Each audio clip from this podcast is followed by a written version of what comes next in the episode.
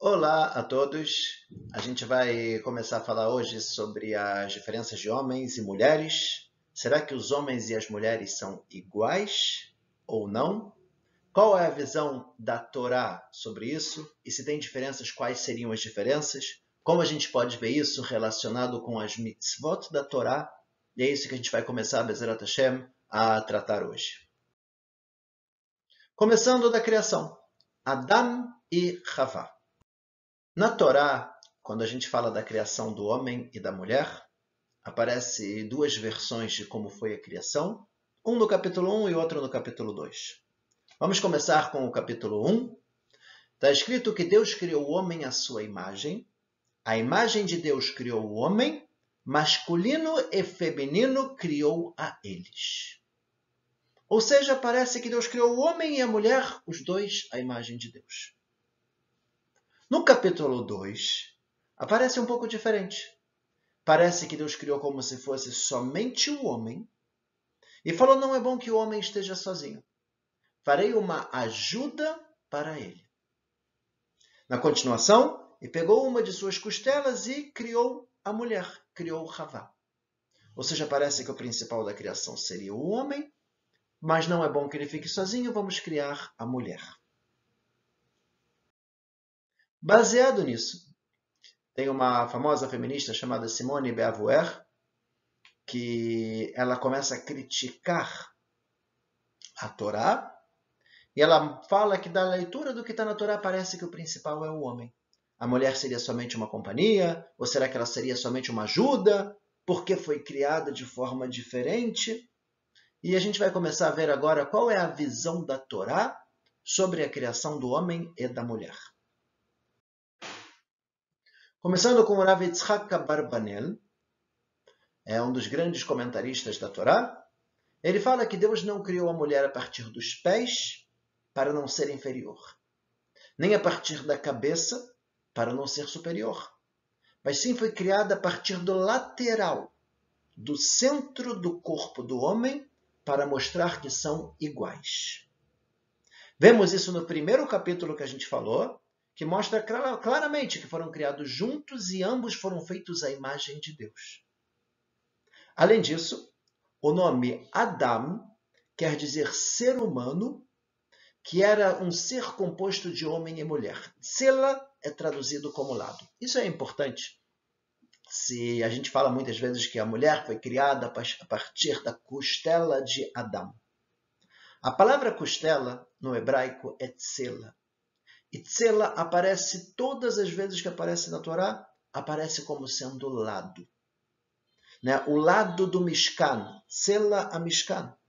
E por isso, de acordo com muitas explicações da Torá, na verdade, quando foi criado o homem e a mulher, foi criado de um lado homem, de um lado mulher. Mas o mesmo corpo, e depois teve a separação. O Rav Shimshon Refael Hirsch, ele também comenta sobre isso, e ele fala que o próprio fato da mulher ter sido criada a partir do mesmo corpo já nos mostra igualdade. Isso que aparece em Bereshit, na Torá, essência da minha essência, carne da minha carne. Né? Como se fosse igual e uma coisa só. Rav Soloveitchik, ele fala uma ideia também muito bonita. Ele fala que há duas faces do ser humano. Guardem que a gente vai falar bastante sobre isso. Primeira face é a imagem de Deus. É o que está no capítulo 1, que seriam os ideais, os valores, a vontade de ajudar, de fazer o bem. E a segunda face do ser humano seria o instinto de sobrevivência. E aí nisso tem aquela ideia de superioridade, desafios, egoísmo, conquistas e assim por diante. O desenvolvimento do ser humano, ele fala que o ser humano nasce muito egoísta. Ele nasce sozinho, ele nasce querendo tudo para si, ele não está preocupado de dar trabalho para os pais, para querendo não deixar os pais dormirem de madrugada. Ele é uma coisa, um ser muito egoísta, isso é natural, inclusive positivo para o crescimento de uma criança. Isso vai se desenvolvendo e tem que ir mudando esse egoísmo interno até chegar ao casamento onde a pessoa escolhe uma vida de união, amor, doação de si pelo próximo. Nesse momento, ele vence o egoísmo de forma total e passa a ser um ser humano. E por isso aparece no Talmud, tratado de Evamot, Rabbi Elazar ele diz: o homem que não tem mulher não é homem, não se comporta como um ser humano, e sim de forma egoísta, exatamente igual a um animal. Quer dizer, a gente só aprende a realmente se dar de forma total após o casamento. Antes do casamento, quando a gente vive cada um com a sua forma individual, cada um pensando muitas vezes em si, a gente não está ainda se comportando como deveria ser um ser humano. E por isso, uma das brachot, das bênçãos que tem no casamento, a gente fala Baruch Ata Hashem, bendito é você Deus, de Yotzer Adam, que criou o homem. Tipo, é agora que criou o homem? O homem já foi criado muito tempo antes. Não. No momento do casamento é que a pessoa vira um ser humano ao ponto de começar a dar de si pelo próximo. No Zohar, na Kabbalah, está escrito que não somente no caso de Adam e Havá foi assim, a alma do homem e da mulher é única no Ganeden e quando desce para o mundo se divide. Ou seja, todos os casais né, já tiveram juntos no mundo espiritual como um só, quando vieram para o mundo se separaram em dois. Essa é a brachá também que a gente fala no casamento. Sameach te samach reim ahovim. Que Deus alegre a vocês, falando para o casal. Que samechachai etzercha, da mesma forma que o Criador de vocês alegrou a vocês. Beganeden Mikeden, no Ganeden, no passado. Já foi uma alma única, se separou quando veio para o plano material e agora voltam a ser um só. União. A união é tão forte que tem uma história muito bonitinha do Rav Ariel Levin, um rabino incrível com uma bondade, né? era conhecido como o rabino dos órfãos, dos leprosos, das viúvas e de todas as pessoas que passavam por qualquer tipo de dificuldade, ele sempre estava lá visitava todas as pessoas, as pessoas que estavam presas é, nas prisões pelos ingleses, ele sempre estava presente. Uma pessoa incrível. E uma vez ele foi no médico e junto com a esposa e ele falou: a perna da minha esposa nos dói. Né? Se está doendo a perna dela, está doendo a minha também. Está doendo em mim também. É como se fosse um só. Conclusão até agora é uma igualdade e união da mesma alma que se reencontra. Ou seja, a visão da Torá sobre a criação do homem e da mulher é de uma igualdade total. O problema é o que, que aconteceu após o pecado. E agora é que vai começar a ter uma diferença entre os homens e as mulheres. E a gente precisa entender qual é essa diferença. Né? O pecado que a gente está falando agora é o pecado de Adão e Havá, quando eles comeram a fruta proibida. Então vamos começar agora a analisar. O que mudou? O Rav Dessler ele fala que antes do pecado o homem agia de forma racional e suas vontades eram externas a ele. Após o pecado, o homem passou a ser as suas vontades, enquanto que o seu lado racional passou a ser externo a ele. O homem se identifica com suas vontades. E para ele se controlar, ele precisa escutar a sua consciência, que está fora dele, e vencer a si mesmo. Ou seja, agora a gente se identifica muito mais com nossas vontades, com nossos desejos, com tudo que a gente quer. E eu preciso ter a minha consciência para tentar me controlar internamente. Mas o ser humano acabou sendo as suas vontades. No mundo onde o homem está vendido aos prazeres materiais, interesses, egoísmos. É muito difícil haver um relacionamento com igualdade e harmonia total. Por que pecaram? É, Adão ele reclama com Deus e fala: a mulher que você me deu, é, me deu do fruto e eu comi. Né? Como se estivesse colocando a culpa nela. Vem o Rav Hirsch e ele explica o que, que aconteceu aqui. A harmonia e a união entre eles era tão forte e única, como se fosse um só ser. E por isso, se ela comia, é claro que ele vai comer também. Eles são um só. O pecado veio pela união excessiva e falta de personalidade de cada um. Não tem como. Quando são pessoas diferentes, um pode criticar o outro, um pode ver o lado errado do outro. mas sendo a mesma, a mesma pessoa, pensando de forma 100% igual, se um faz, o outro faz. E por isso já não dava mais certo uma união total. Precisa de diferença. Conclusão: para atingirem o equilíbrio e se completarem, é necessário haver diferenças. A união dos dois traz o equilíbrio entre a razão e o coração, a força física e o sentimento. E quando tiver diferenças unidas, a gente chega na perfeição. A solução do problema foi a divisão de funções, onde cada um poderia refletir com sua individualidade e ajudar a completar o outro. Essa é uma ideia muito bonita, né? A gente não casa com nós mesmos.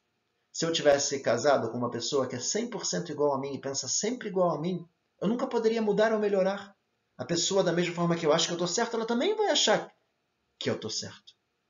Mas a partir do momento que a gente casa com pessoas diferentes, Agora a gente consegue um completar o outro e chegar na perfeição. E agora vamos entender qual é as diferenças. Eu estou trazendo mais uma vez esse slide aqui para a gente relembrar. O Rav Soloveitchik ele fala que há duas faces no ser humano. A primeira face é a imagem de Deus, capítulo 1. Ideias, valores, vontade de ajudar, de fazer o bem. E a segunda face do ser humano é o instinto de sobrevivência. Já é uma coisa um pouco mais animal, de superioridade, desafios, egoísmos, conquistas e uma coisa para mim.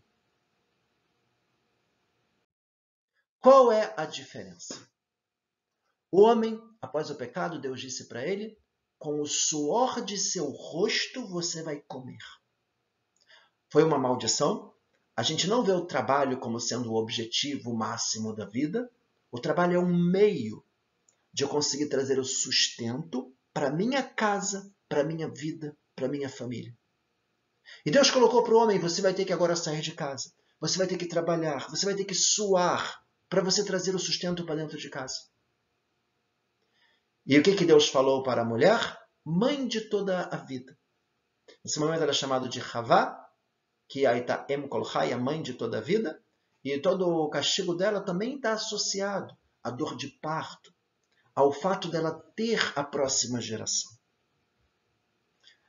que, que, é isso exatamente? Vamos entender? De acordo com o Rav Hirsch, ele fala: o homem seria o instinto de sobrevivência e a mulher seria a imagem de Deus.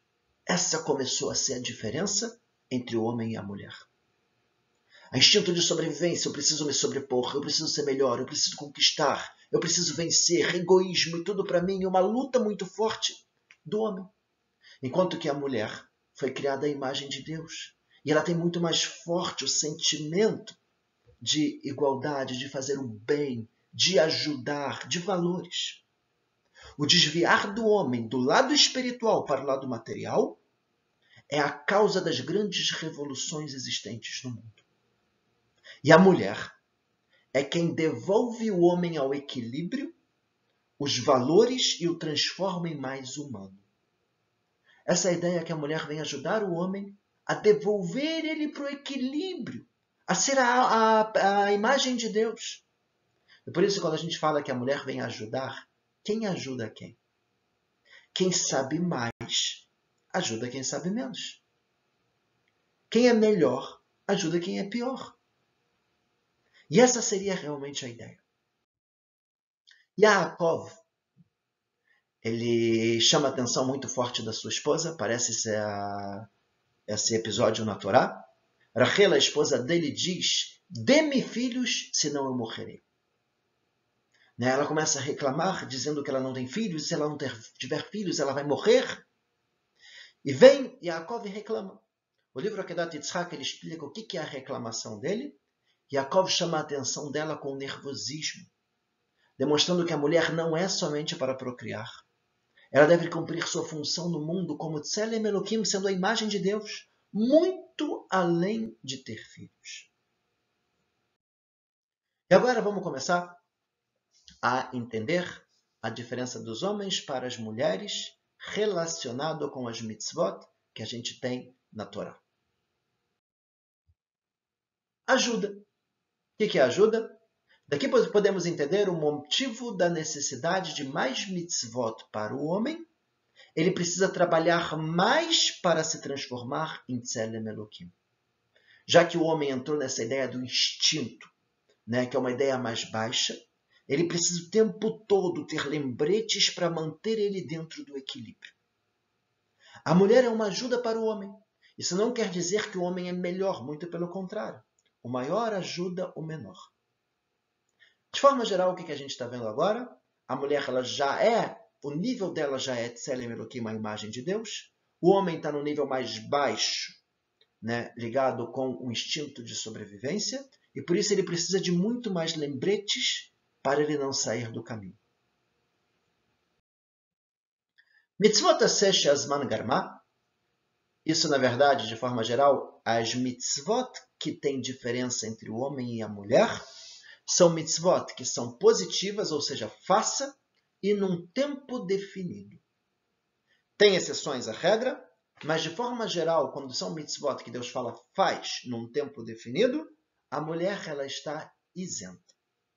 Isenta não quer dizer que ela não pode fazer. Se ela quiser fazer, ela pode fazer, ela vai receber o mérito da mitzvah.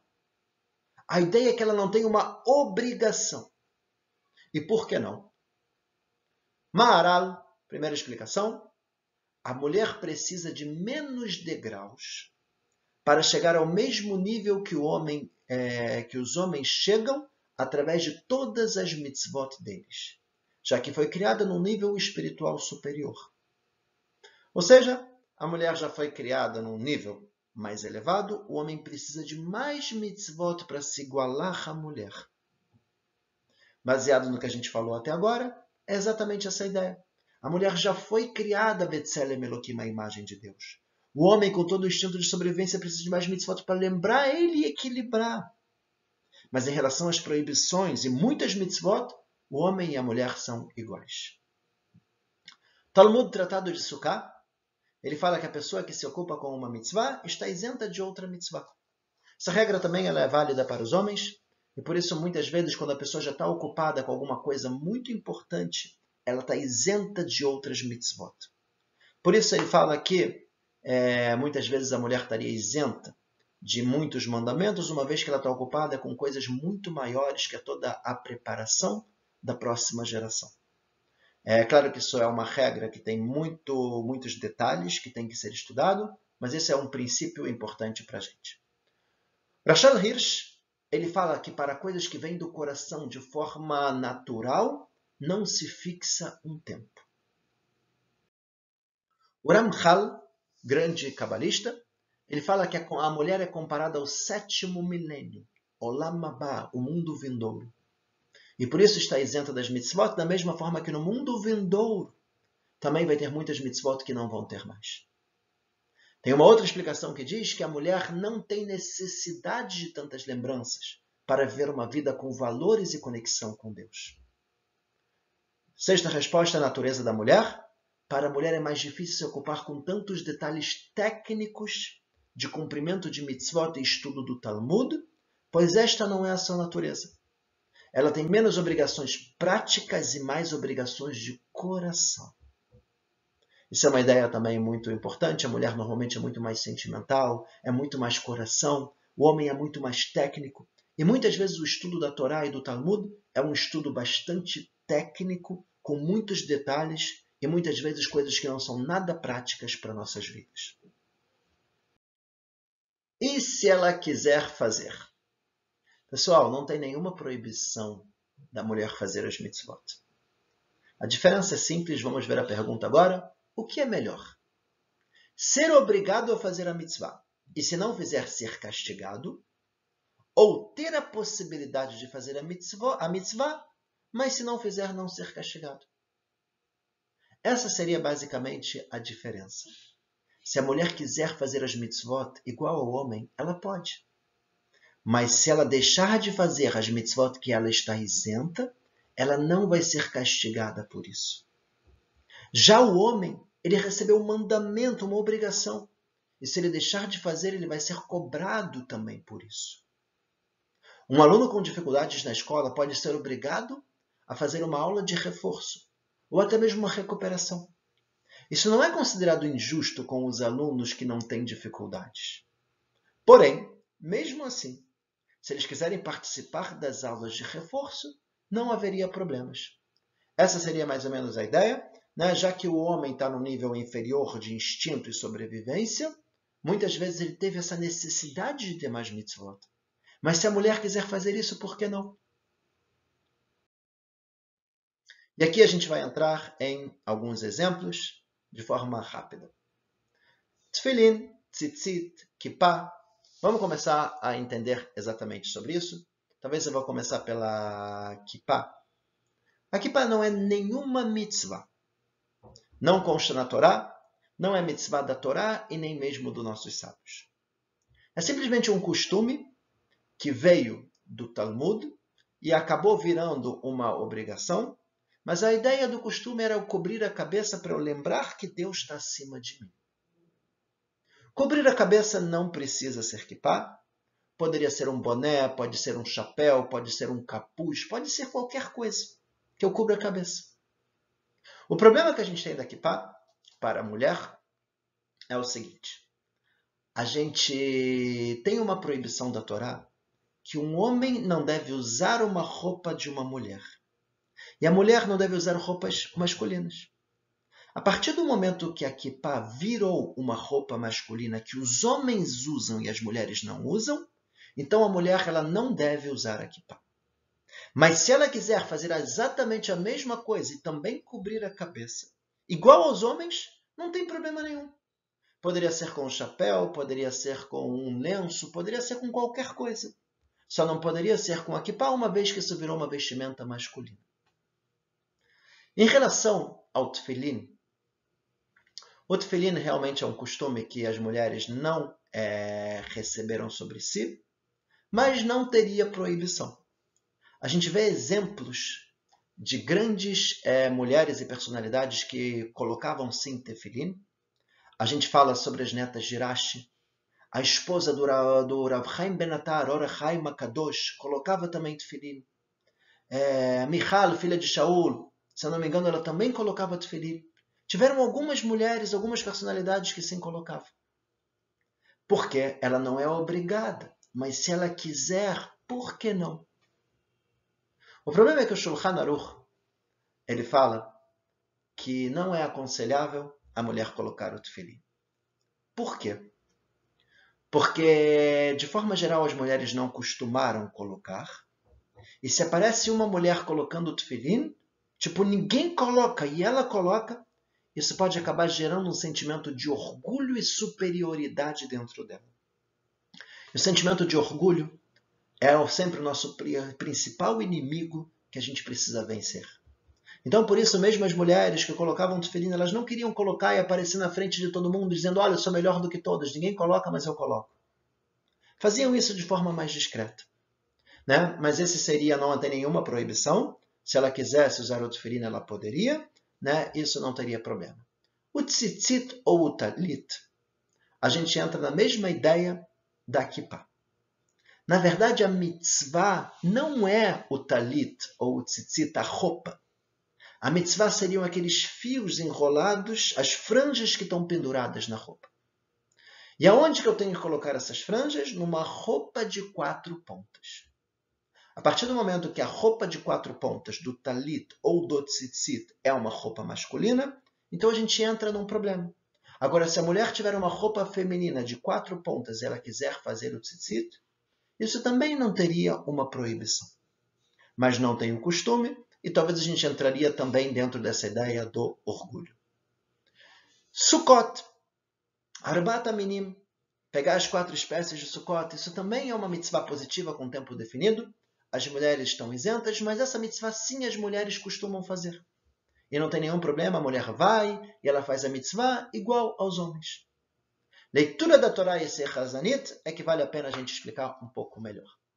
A ideia da Torá é que é, eu posso fazer uma mitzvah por outra pessoa, não todas as mitzvot, é claro, mas alguns tipos de mitzvot que a gente vai dar alguns exemplos, desde que eu tenha a mesma obrigação daquela pessoa.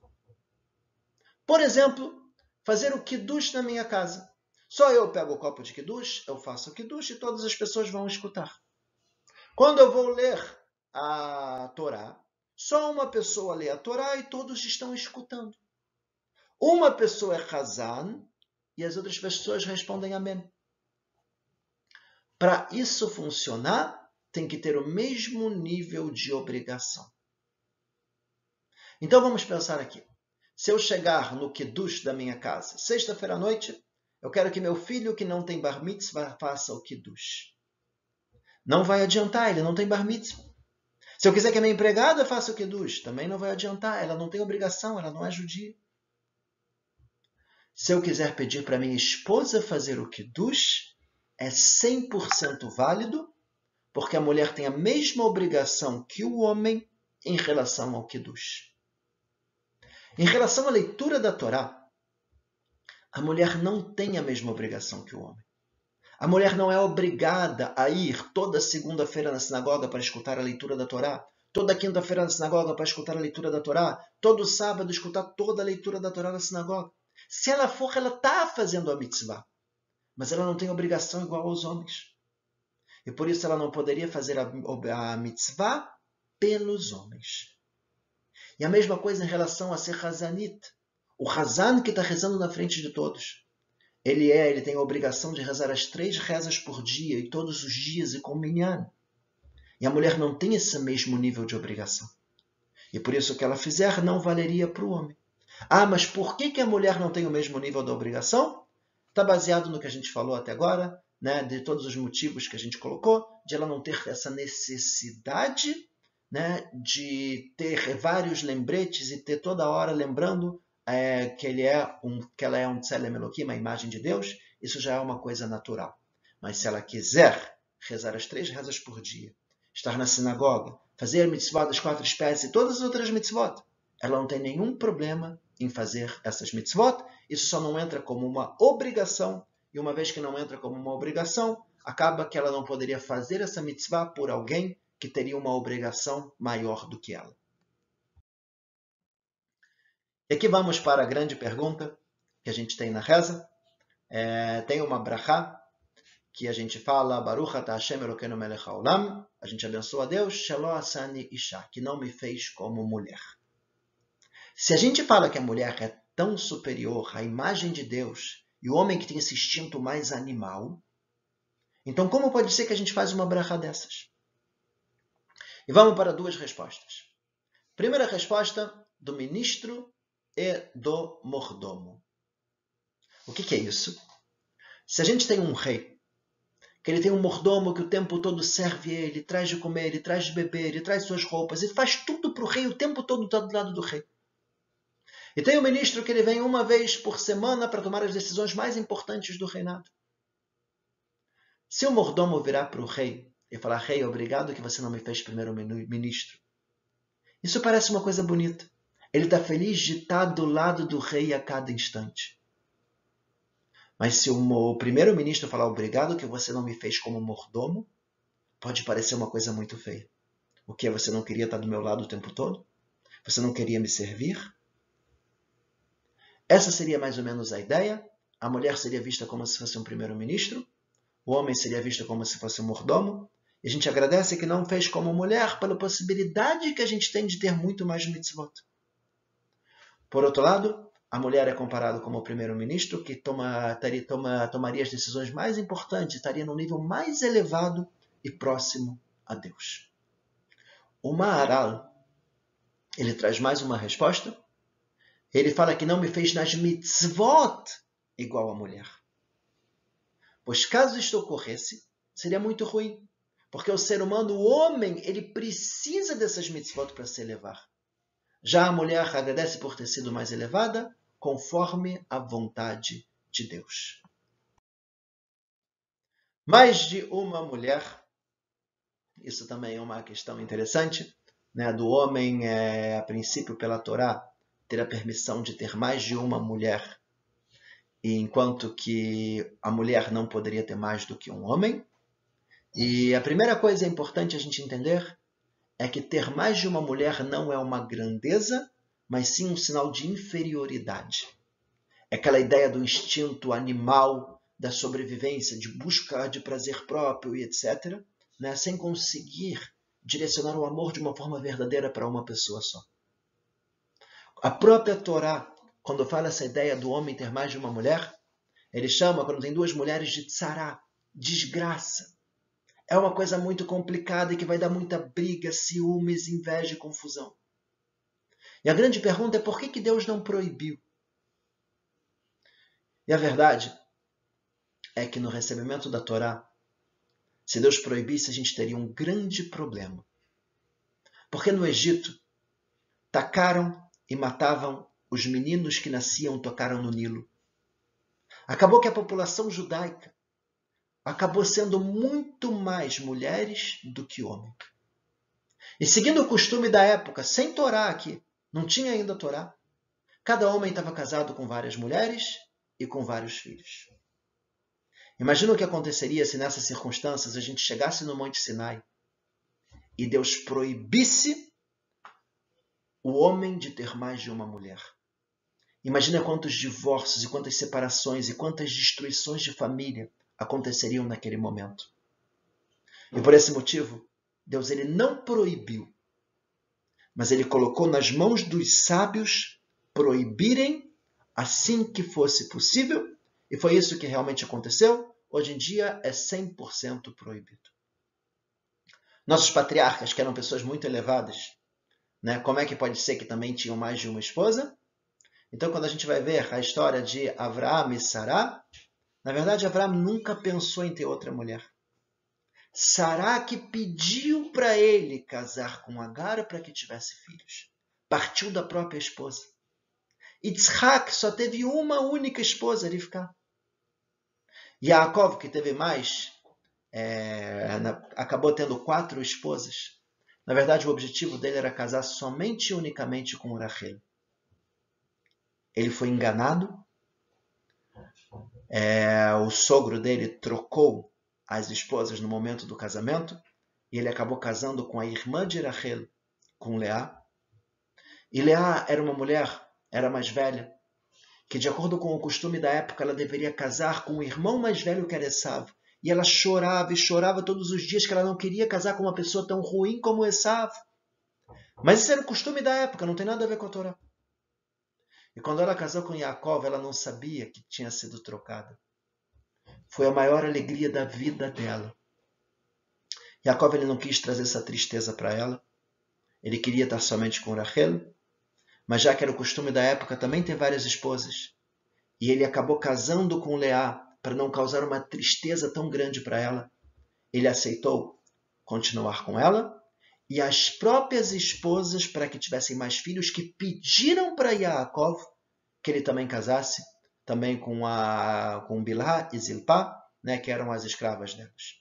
Isso acabou acontecendo por vontade própria das esposas. Resumindo, o que a gente falou é que, na verdade, o homem e a mulher foram criados de forma igual, ninguém é melhor do que ninguém, teve a necessidade, sim, de criar uma diferença de forma que um conseguisse ajudar e completar o outro. E nessa situação, a mulher acabou pegando a parte mais da imagem de Deus, a parte mais do sentimento, do coração, do amor, da bondade, de fazer o bem, e o homem acabou entrando um pouco mais na parte do instinto de sobrevivência, com a ideia que através do suor ele vai ter que trazer o sustento. E acaba que um tem que completar o outro. E uma vez que o homem está mais nessa ideia do instinto de sobrevivência, ele precisou de mais mitzvot e mais mandamentos para lembrar ele da obrigação dele, lembrar ele que ele não é simplesmente um animal e que não é o dinheiro que fala tudo. E tem muitas coisas importantes que ele precisa levar em consideração. E essa é a ideia de um ajudar a completar o outro. Em relação às mitzvot, a gente vê que tem realmente uma mais mitzvot para o homem, mas não tem nada que impeça a mulher de fazer as mitzvot também. E se ela também quiser fazer as mitzvot, ela também vai ter a recompensa dela. E é uma coisa bastante especial, ela só não vai ter o castigo se deixar de fazer. Já o homem, quando tem essas mitzvot, é uma obrigação, e se deixar de fazer, ele acaba sendo cobrado também por isso.